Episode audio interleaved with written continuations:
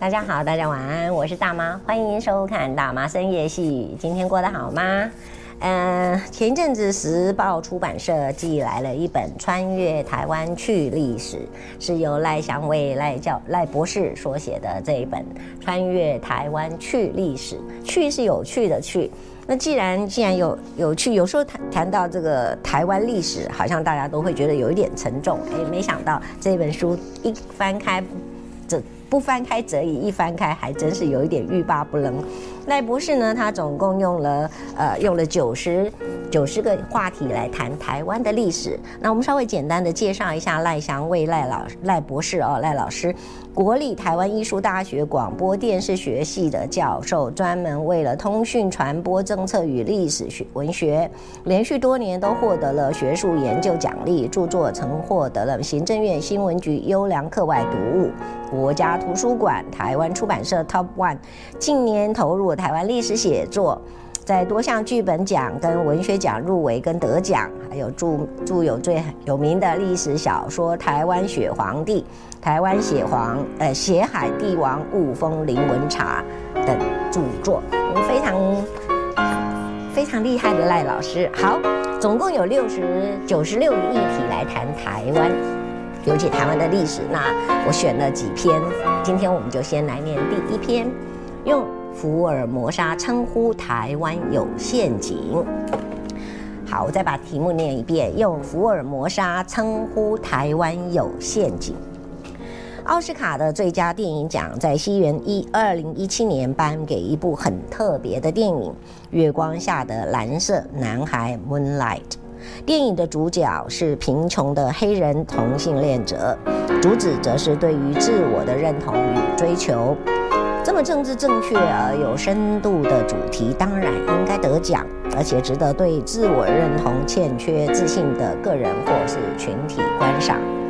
电影中有一段很有意思的对白：黑人男主角夏隆小时以别人取的外号来称呼自己。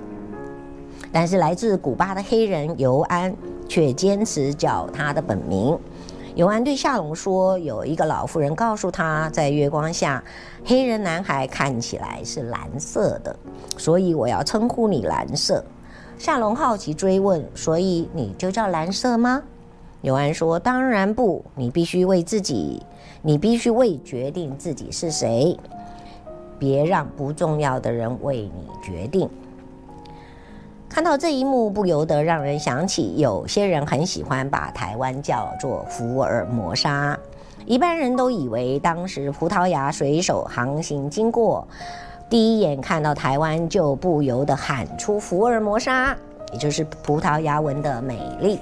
在过去的几十年，有很多人喜欢用福尔摩沙来称呼台湾。但是深层来看，这反映的其实就是自我认同的欠缺自信，因此才引用外人的称呼。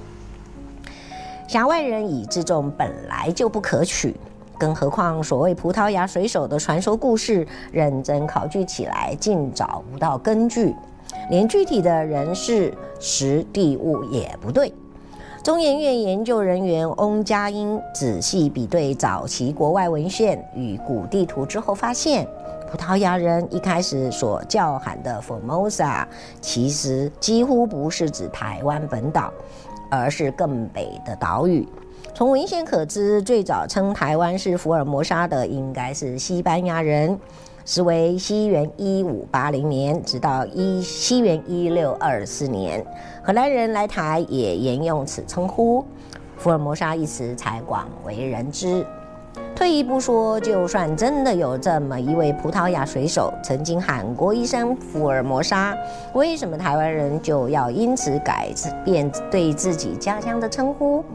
难道千千万万台湾先民对于我们宝岛的称呼，竟然比不上一位完全不知道是谁的不重要外国水手吗？为什么要让不重要的人来为台湾决定名称呢？更何况荷兰只是把台湾当成殖民地，我们为什么要用殖民者的称呼呢？台湾名称的由来，以前的通说是源自于原住民西拉雅西拉雅族的台窝湾社，希腊雅语。台窝湾社的位置大概是现在台南的安平一带。